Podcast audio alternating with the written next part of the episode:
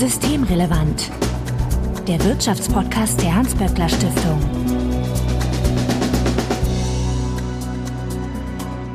Heute ist Montag, der 15. Mai 2023. Willkommen zur 144. Ausgabe von Systemrelevant. Wir sind heute zu dritt, daher begrüße ich Bettina Kohlrausch. Hallo. Du bist die Direktorin des WSI, dem Wirtschafts- und Sozialwissenschaftlichen Institut der Hans-Böckler Stiftung. Und Andreas Hövermann, hallo. Hallo. Du bist wissenschaftlicher Mitarbeiter an der Hans-Böckler Stiftung im Projekt zu sozialen Lebenslagen, Transformation und demokratischer Integration. Vorweg, wie immer, der Hinweis, dass wenn ihr uns erreichen möchtet, um Ideen, Fragen oder Unmut zu tun, dann könnt ihr uns beispielsweise auf Twitter antickern, böckler-de oder auch per E-Mail an systemrelevant.böckler.de. Also Hinweise, Korrekturen und Anregungen bitte einfach einsenden und wir freuen uns, wenn ihr uns in einem Podcatcher eurer Wahl abonniert. Außerdem findet ihr Bettina auf Twitter als Betty Kohlrausch und Andreas ist dort zugegen als Andreas Höf mit OE und V. Und Andreas, ich sag's mal dazu, du machst sehr gerne Twitter-Threads mit Auswertungen der Studien, die ihr so veröffentlicht. Das ist richtig. Nicht nur von unseren, auch von anderen, aber ja, also mache ich sehr gerne, ja. Mein Name ist Marco Herak und wir wollen uns heute mit Gewerkschaftsvertrauen beschäftigen, also dem Vertrauen in Gewerkschaften und welche Implikationen sich daraus ergeben. Also als das bei mir aufschlug, Andreas, war mein erster Gedanke, äh, mit was ihr euch so alles beschäftigt. Deswegen simpel gefragt, warum? Also warum wir uns mit Institutionenvertrauen beschäftigen. Ja, also äh, Vertrauen in Institutionen ist letztlich ist ein Grundpfeiler, ist ein essentieller Bestandteil ähm, demokratischer Gesellschaften. Wenn Menschen in Demokratien den Institutionen nicht äh, vertrauen, denke ich, ist das ein großes Problem. Und äh, mit so Fragen in Umfragen, ähm, wie sehr sie bestimmten Institutionen, also von der Polizei, Gerichte, aber auch politischen Institutionen oder auch Gewerkschaften vertrauen, kann man, glaube ich, ganz gut einen Eindruck davon äh, bekommen, ja, wie es an manchen Stellen zumindest um die Demokratie in den Gesellschaften äh, besteht. Also man könnte Bettina dann so eine Erosion beobachten ähm, oder vorhersehen oder zumindest wahrnehmen, wenn sie dann stattfindet. Genau. Es ist auch ganz interessant, dass häufig das auch irgendwie schon zusammenhängt. Also es gibt zwar Varianzen zwischen dem Vertrauen in unterschiedliche Institutionen, aber es ist häufig so, dass Menschen, die einer Institution wenig vertrauen, auch wenig anderen vertrauen. Und das ist ein ganz guter Indikator dafür, ja, zu zeigen, wie stark ident ja, identifizieren ist jetzt vielleicht übertrieben, aber es ist schon, also äh, eine Gesellschaft und eine Demokratie funktioniert ja nur, wenn die Menschen, die in ihr Leben grundsätzlich auch den Institutionen zutrauen, dass sie funktionieren. Und deshalb ist das schon ein ganz guter Indikator, um zu gucken, wo stehen wir eigentlich auch etwas grundsätzlicher vielleicht als Demokratie oder als äh, soziale Marktwirtschaft oder was auch immer im Moment. Also mal was ganz Basales. Ich äh, kann das Vertrauen haben, dass ich auf die Straße gehe und die Polizei mich nicht verprügelt. Zum Beispiel. Ihr Spotmoney Zum Beispiel. ja. gibt ja durchaus Länder, in denen das passiert. Gut, ihr habt das Ganze in, also das, worüber wir heute reden, in der äh, Erwerbspersonenbefragung äh, mit eingebunden. Richtig? Genau. Und die macht ihr regelmäßig? Die machen wir regelmäßig. Da befragen wir regelmäßig ungefähr, na, wie viel sind es, Andreas? Um das, wir haben, ne? genau, wir haben mal mit 7.500 begonnen, jetzt sind es je nach Erhebungswelle noch 5.000 bis 6.000. Wieso denn? Macht da keiner mehr mit, oder? Das ist in der Tat eigentlich erstaunlich, weil es machen sehr viele Leute mit. Wir haben in dem Panel, das ist eine Panelbefragung, sind immer dieselben Leute, die dann wiederholt befragt werden grob so alle drei, vier, fünf Monate. Es ist insgesamt dafür, dass das jetzt, nur kurz überlegen, äh, drei Jahre äh, seit der ersten, äh, seit dem Aufsetzen dieses Panels, seit der ersten Befragung schon vergangen sind, ist der Schwund, wenn man so will, an Teilnehmenden eigentlich wirklich sehr, sehr gering. Also wir sind da sehr zufrieden mit der Anzahl an Befragten, die da immer wieder teilnehmen. Das heißt, ihr quasi, ihr sendet das an die siebeneinhalbtausend daraus, die ihr am Anfang mal ich sag mal, genau. eingesammelt habt oder überzeugt habt, da mitzutun. Ähm, und, und dadurch gibt es so eine Schwankung nach unten, dann, genau. die ja recht natürlich ist. Ja. ja. Okay, und ihr habt ähm, in, nach dem Institutionenvertrauen jetzt dreimal gefragt, äh, wenn ich das richtig sehe, Oktober 21, April 22, November 22. Mhm, mhm. Und daraus werden jetzt die Ergebnisse hergeleitet, über die wir heute sprechen. Ganz genau, ja. Also das ist vielleicht auch wirklich nochmal ganz wichtig zu sagen, dass es jetzt diese drei spezifischen Termine waren. Also der erste Termin Oktober 21 war direkt nach der nach der Bundestagswahl und dann hatten wir den zweiten Termin im April 22, also relativ kurz nach dem äh, russischen Angriff auf die Ukraine Und der dritte Termin ist jetzt im November 22 gewesen. Zu all diesen drei Terminen haben wir jeweils ähm, Vertrauen in Institutionen erfragt und dabei dann verschiedene Institutionen, das sind insgesamt sechs, die wir da aufgenommen haben, ähm, die Leute gefragt, wie hoch ist ihr Vertrauen oder wie groß ist ihr Vertrauen. Da konnten sie das dann auf letztlich zwischen sehr groß, groß, mittelmäßig, wenig oder überhaupt kein Vertrauen unterscheiden. Und dann gucken wir uns das natürlich im Zeitverlauf an, um auch zu gucken, ob es irgendwelche Reaktionen auf die Krisen gibt oder auf die, ja, auf die Herausforderungen der Zeit. Und das sind ja nicht so wenige im Moment. Ein bisschen sind wir an das Thema auch so empiriegetrieben gekommen, weil wir eben festgestellt haben, dass es zwischen ab April, richtig, Andreas, 22 und November 22 einen ziemlichen Anstieg des Vertrauens in die Gewerkschaften gab, während zum Beispiel die Bundesregierung stark an Vertrauen verloren hat in diesem Zeitraum. Ach. Also das war wirklich so, so äh, getrieben durch die Empirie, durch diesen Befund, dass wir gedacht haben, ach, das ist ja interessant. Lass uns doch mal versuchen zu verstehen, was da eigentlich gerade passiert. Okay, vielleicht bevor wir dazu kommen, ganz kurz, wem wird denn am meisten vertraut, dass das mal, dass das mal gehört haben? genau.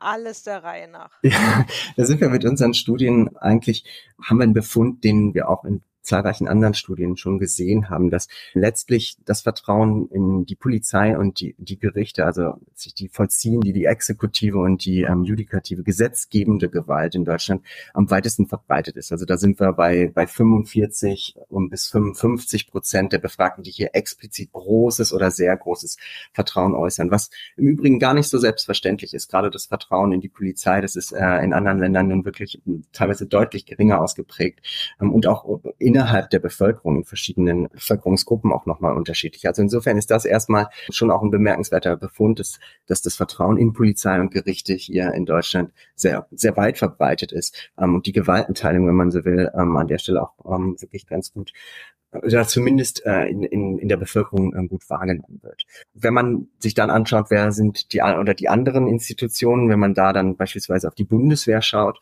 da sind es 25 bis 30 Prozent, die der Bundeswehr vertrauen. Da war es wirklich für uns jetzt sehr interessant nachzuvollziehen, dass im Oktober 21, als wir das das erste Mal gefragt haben, noch deutlich mehr Personen hier höheres, hohes Vertrauen, höheres Vertrauen geäußert haben. Und dann, als der russische Angriffskrieg begann, im April 22 haben wir da wirklich einen Einbruch beobachten können bei der Bundeswehr im Übrigen auch bei den anderen Institutionen, aber auch insbesondere bei der Bundeswehr, als dann rauskam, naja, okay, wie steht's eigentlich um die Bundeswehr? Das haben wir sehr gut hier nachzeichnen können. Ähm, vielleicht noch, um das kurz abzuschließen, am geringsten oder am seltensten hohes Vertrauen wird hier dann in unseren Daten der Bundesregierung gegenüber geäußert oder aber auch den öffentlich-rechtlichen Medien. Hier sehen wir ganz stark bei insbesondere diesen beiden Institutionen eine ganz große Polarisierung. Also relativ viele Leute, die sagen, nee, habe hier wenig Vertrauen in diese Institution. Es sind teilweise zuletzt über 40 Prozent.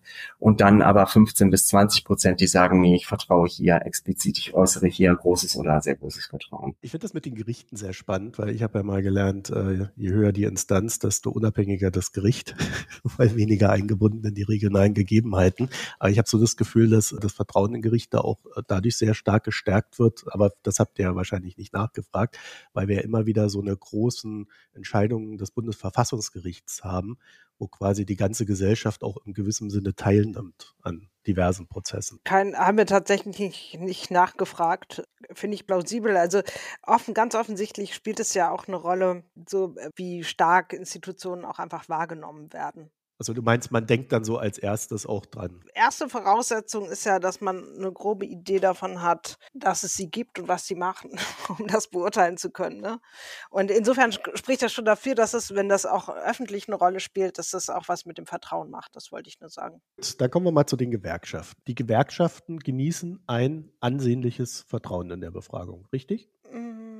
Andreas? Ja, das kann man schon sagen. Also, also wie gesagt, jetzt im, im Vergleich mit den anderen Institutionen, die wir erfragt haben, sind sie da ungefähr im Mittelfeld zu, zu positionieren. Ne? Und es sind jetzt äh, explizit zuletzt rund ein Viertel der, der Erwerbspersonen, die hier explizit hohes oder sehr hohes Vertrauen geäußert haben. Und ähnlich viele sind 29 Prozent, die jetzt da positioniert haben, als ich habe nur wenig oder überhaupt kein Vertrauen in Gewerkschaften. Das ist insofern, wie gesagt, jetzt hier in, in den äh, verglichenen äh, Institutionen eher im, im, Mittelfeld zu positionieren, eher so äh, ungefähr vergleichbar mit dem Vertrauen in öffentlich-rechtlichen Medien, wenn man rein anschaut, wie viele Befragte es sind, die hier Vertrauen äußern. Aber gleichzeitig, und deshalb habe ich das eben auch gesagt, also deshalb habe ich auch gezögert, weil sie sind jetzt nicht ganz oben im Vertrauen. Aber ich fand das jetzt für Gewerkschaften schon bemerkenswert, weil, wie gesagt, man muss ja erstmal wissen, dass es eine Organisation gibt, eine Idee davon haben, was die macht. Und Gewerkschaften sind ja jetzt eine Organisation anders als Gerichte oder öffentliche Medien oder Polizei, mit der Menschen nicht zwangsläufig in Kontakt kommen. Also außer natürlich, sie sind öffentlich präsent. Das ist eben die Frage, inwieweit die sozusagen auch in der Öffentlichkeit, in der breiten Öffentlichkeit wahrgenommen werden als Akteure, die eine gesellschaftliche Relevanz haben. Insofern fand ich es jetzt erstmal auch nicht so überraschend, dass sie im Mittelfeld sind, weil es möglicherweise eben auch nicht, nicht für alle zu jedem Zeitpunkt der, der Fall ist, aber dass sie dann gerade in dieser Krisenzeit, ja, also in der Nachgang des Beginns des Ukraine-Krieges eher diesen Vertrauenszuwachs haben, zeigt ja auch, oder ist zumindest eine plausible Erklärung, dass sie sich eben als sichtbare Akteure auch in dieser Krisenzeit positioniert haben und wahrgenommen wurden. Zum einen, was eine Voraussetzung dafür ist, dass man überhaupt sagen kann, in wie viel Vertrauen man hat, aber offensichtlich auch positiv wahrgenommen worden, weil wir, wenn wir auch die Gewerkschaften eher im Mittelfeld positionieren, wirklich den größten Anstieg in diesem Krisenzeitraum zwischen April 22 und November 22 beobachtet haben. Das ist ja so ein bisschen diese Inflationszeit, ne? wo das dann so sehr sichtbar wurde, dass wir eine sehr hohe Inflation haben, dass wir mit der umgehen müssen und dass die Gewerkschaften da eine sehr wichtige Rolle spielen werden in Sachen, wie viel davon kann bei den ArbeitnehmerInnen kompensiert werden. Genau, und das ist auch äh, absolut die Zeit, in der die konzertierte Aktion da einberufen wurde, ähm, wo die Gewerkschaften auch beteiligt wurden. Und es ist auch die Zeit, in der letztlich darüber debattiert wurde, was sind die politischen Antworten auf die Inflation, was sind die Entlastungsmaßnahmen, die gemeinsam gefunden werden, wenn man so will. In diese Zeit fällt genau dann im Grunde genommen diese zwei Befragungen, die wir uns dann explizit angeschaut haben, nämlich die, in denen wir beobachten können, dass das Vertrauen in Gewerkschaften wieder deutlich angestiegen ist. Also man muss auch sagen, dass wir im April 22 erstmal auch einen Rückgang beobachtet haben bei Gewerkschaften, aber auch bei vielen Institutionen. Mhm was glaube ich auch daran liegt, das war einfach eine Zeit massiver Verunsicherung. Also das war wirklich eine Erschütterung letztlich, ne, dass man wirklich nicht mehr wusste, ob die Ordnung oder ich glaube, viele Menschen hatten zumindest das subjektive Empfinden, dass sie sich nicht mehr sicher waren, dass die Ordnung und die Pfeiler dieser Ordnung, an die sie glauben oder die sie für, für garantiert gehalten haben, eigentlich noch, noch so bestehen und man sich so darauf verlassen kann. Und dass sich ähm, so eine Erschütterung auch im niedrigen Institutionenvertrauen ausdrückt, finde ich erstmal normal und ein Stück weit auch erwartbar. Interessant dann eben, wie es gelungen ist, und da unterscheiden sich die Gewerkschaften dann eben auch von der Bundesregierung und interessanterweise auch den öffentlichen Medien, dieses Vertrauen dann doch wieder auch zurückzuholen.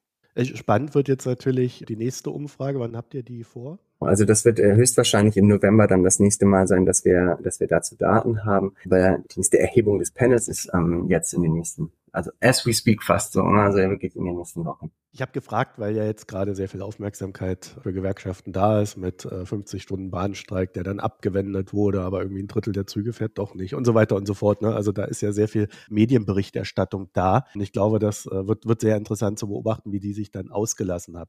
So, jetzt habt ihr aber noch ein bisschen unterschieden, wer wie denkt, oder? Das war der, der Ausgangspunkt der, der Analyse, ne? dass wir diesen Befund hatten, äh, okay, wir sehen, das Gewerkschaftsvertrauen zuletzt ist angestiegen, deutlich angestiegen und worauf ist das äh, letztlich zurückzuführen? Und das wollten wir besser verstehen und haben dann dementsprechend einfach mal geschaut, was finden wir für Gruppen und haben dann unterschieden zwischen den Gruppen, die durchgängig hohes Gewerkschaftsvertrauen oder auch durch niedriges Gewerkschaftsvertrauen geäußert haben. Und wir haben aber auch uns angeschaut, was ist die Gruppe oder was lässt sich über die Gruppe sagen, bei denen wir jetzt einen Anstieg des Gewerkschaftsvertrauens beobachten können. Und diese Gruppe haben wir uns dann explizit angeschaut und mit verschiedenen äh, Faktoren angeschaut. Also was lässt sich zum Beispiel soziodemografisch über diese Gruppe sagen? Äh, an welchen Stellen fällt diese Gruppe auf? Ja, wo fällt sie jetzt auf oder an welchen Stellen ähm, gibt es Auffälligkeiten? Das erste ist, was man ganz klar sagen kann, es sind Gruppen, die eine gewisse Nähe zu Gewerkschaften haben, die besonders häufig einen Anstieg des Gewerkschaftsvertrauens geäußert haben. Das heißt, die einen direkten Bezug haben. Entweder sind es Gewerkschaftsmitglieder, sind aber auch Personen, die in ihrem Betrieb einen Betriebsrat haben.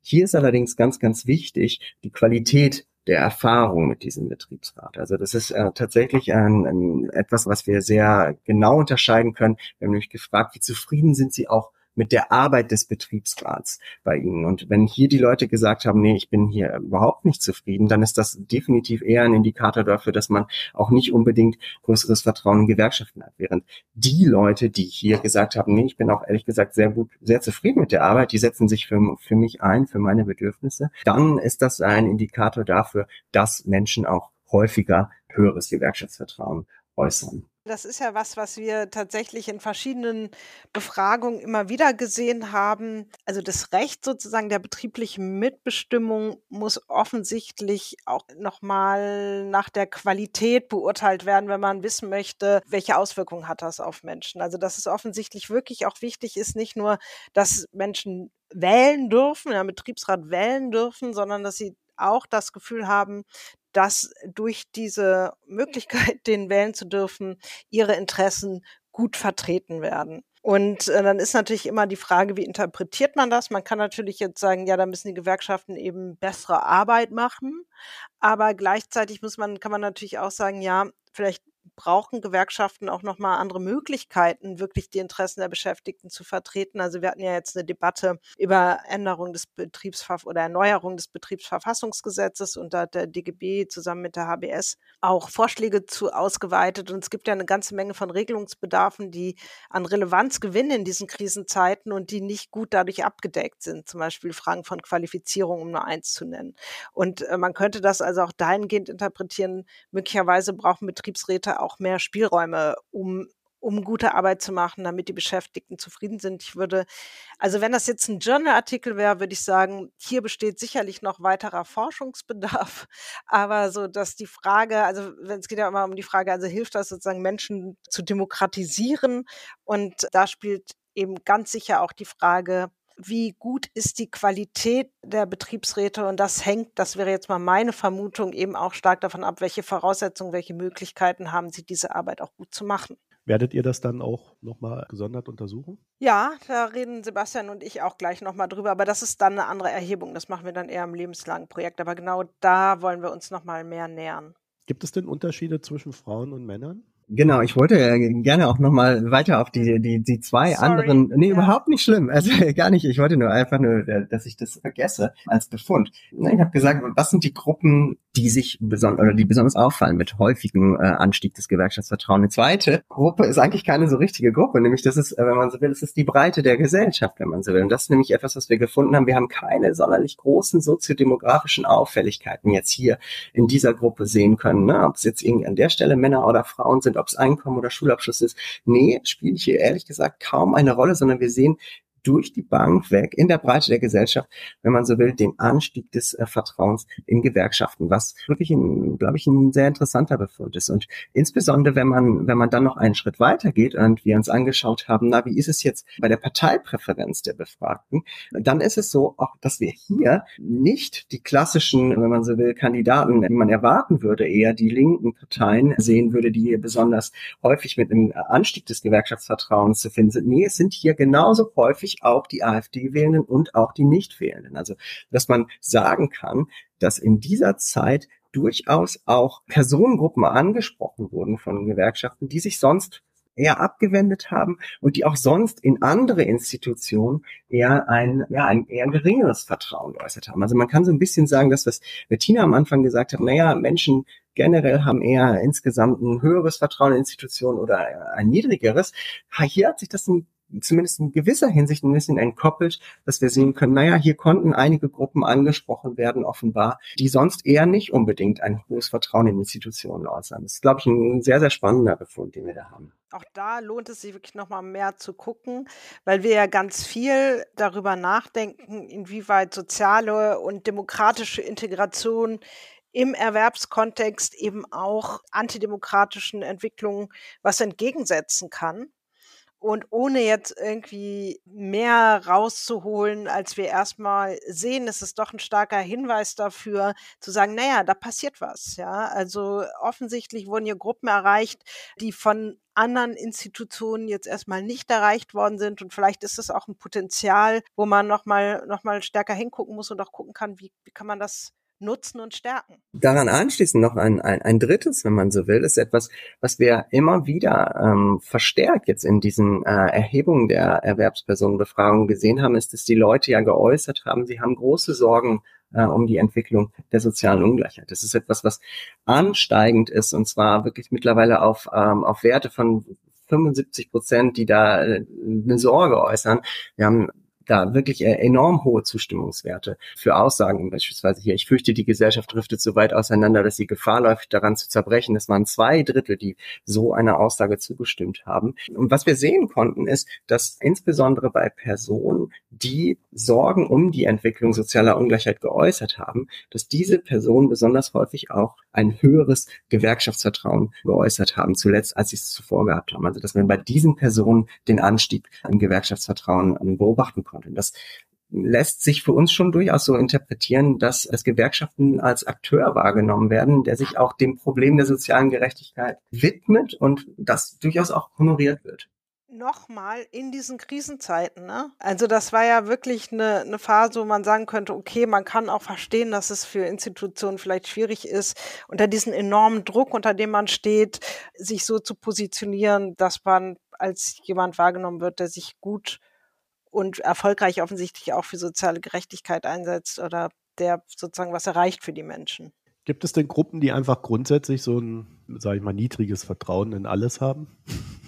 Das, was ich meine, einfach grundsätzlich dagegen oder, oder misstrauisch. Das ist durchaus so. Also ein bisschen das, was Bettina am Anfang oder eingangs ja gesagt hat. Wir sehen schon Gruppen, die durchgehend in zahlreiche Institutionen einfach ein geringes ähm, Vertrauen äußern. Ne? Das sind sehr häufig auch dann beispielsweise Befragte, die auch dann nicht mehr äh, zur Wahl gehen, nicht Wählende sind.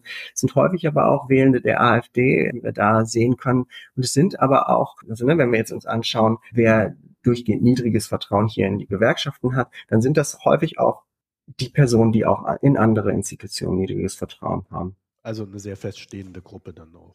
Hoffentlich nicht, hätte ich was gesagt. Ne? Also das ist ein bisschen ja auch das, wo dieser eine Befund von uns ja hingeht, ne? dass man da eventuell aus dieser Gruppe her einige Leute ähm, schon auch nochmal oder dass diese Personen in Gewerkschaften äh, jemanden gesehen haben, der vielleicht sich für sie einsetzen kann und äh, an der Stelle vielleicht auch ja dann nochmal dazu geführt hat, dass Vertrauen da vielleicht wieder zurückgeholt werden konnte, wo es erstmal als in weiter Ferne ge gerückt gesehen werden konnte. Ich kann dir gerne noch auf deine Männer-Frauen-Frage antworten, die habe ich noch weggeschoben.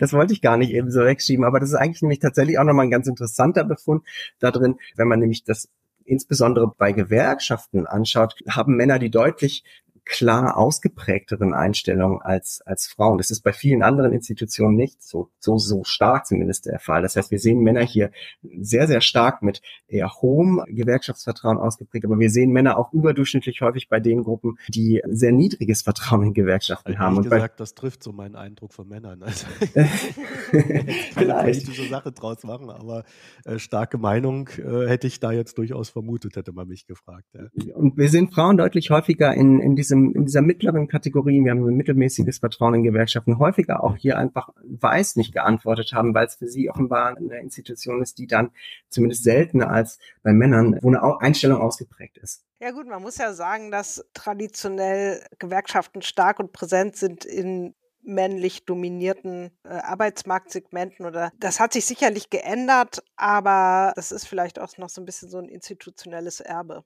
Ja, ich glaube, es ändert sich gerade. Also ich wollte den Punkt gleich ja. auch noch machen, äh, weil das ist ja auch so meine erste Idee. Ich glaube, Gewerkschaften werden schon so wahrgenommen, dass das laute männliche Konstrukte sind. Und mhm. ähm, ich glaube, in den letzten Jahren, äh, wo man jetzt auch den Gewerkschafterinnen äh, sichtbar hat, beginnt das sich vielleicht zu ändern. Aber das ist natürlich nicht etwas, was sofort passiert, ne, Bettina, sondern das sind ja Prozesse, genau. die sich dann wahrscheinlich über Jahre erstmal durchsetzen müssen. Genau, da wäre eben die Frage, wie sich das in Zukunft entwickelt. Aber interessanterweise haben wir auch seit Mai also eine weibliche DGB Vorsitzende, das erste Mal in der Geschichte des DGBs. Und auch in diese Zeit fällt natürlich der Vertrauensanstieg, ohne jetzt da irgendwie eine Kausalität herstellen zu wollen, weil das ja. wäre einfach statistisch sehr unseriös oder methodisch. Da tut sich was und ich meine, dass generell vielleicht da sich auch ein Auftritt dahingehend verändert, dass man nicht das Gefühl hat, das ist was für die, genau, für die männlichen traditionellen Industriearbeiter, sondern ähm, das ist auch für, für weitere Teile der Erwerbsbevölkerung. Das glaube ich schon auch, dass sich da was in der Wahrnehmung verändert hat und das sicherlich auch im Zusammenhang mit der Entwicklung des Vertrauens steht. Und jüngere Menschen? Also ich weiß ja, dass die, die jüngeren Menschen, die haben ja alle keinen Bock zu arbeiten, äh, lese ich ja. ständig. Ja, also könnte ich mir vorstellen, dass die sehr gewerkschaftsfreudig freundlich sind und die Gewerkschaften dafür sorgen, dass sie nicht arbeiten müssen. Ich weiß gar nicht, ob Gewerkschaften das so interpretieren, dass sie ihre Aufgabe dafür ist zu sorgen, dass die Leute nicht arbeiten müssen, sondern eher, dass sie dafür gut bezahlt werden. Aber gut.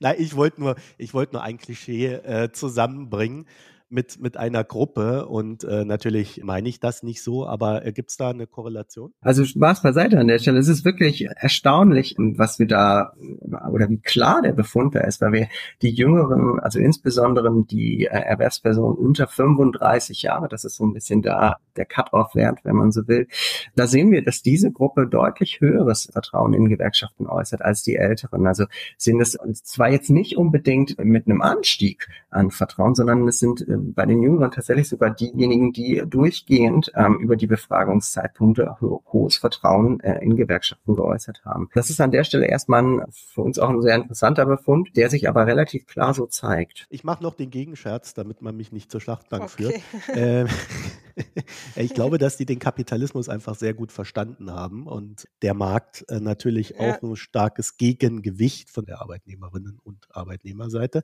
Und dadurch, dass sie das erkannt haben, vielleicht auch automatisch ein höheres Vertrauen haben. Wobei man dann vielleicht auch fragen müsste, warum das bei den Älteren nicht da ist.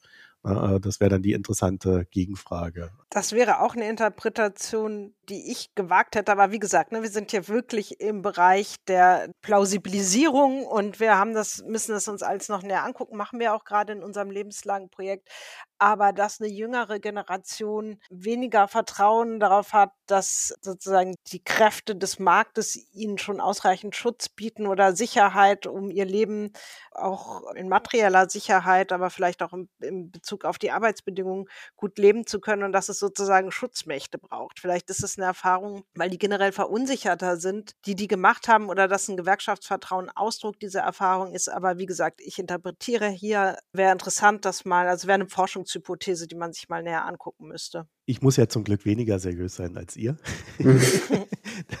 an der Stelle. Aber ich fände es tatsächlich auch mal ganz interessant, weil in meiner Wahrnehmung war es schon so, dass meine Generation, also 40 plus, damals ein sehr hohes Vertrauen darin hatte, dass jetzt alles gut läuft, mhm. Feminismus sich durchgesetzt hat, es keine gläsernen Decken mehr gibt. Und ich glaube schon, dass dieser Generation eine Enttäuschung da ist und es wäre ja dann nicht unlogisch, wenn die nach unten weitergegeben wird als quasi intergenerationales Wissen. Ja. Gut, ich will euch jetzt aber nicht zwingen, hier an der Stelle zu spekulieren, sondern freue mich, wenn ihr dazu weitere Ergebnisse habt. Damit wären wir am Ende dieser Folge. Bettina Kohlrausch, ich danke für das Gespräch. Sehr gerne und Andreas Hövermann. Vielen Dank. Sehr gerne. Wenn ihr noch ein paar Gedanken dazu habt, schickt sie uns an systemrelevant.böckler.de oder auf Twitter böckler-de.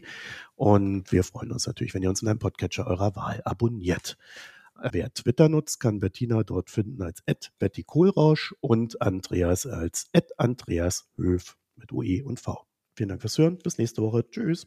Tschüss. Ciao. Das war Systemrelevant, der Wirtschaftspodcast der Hans-Böckler Stiftung.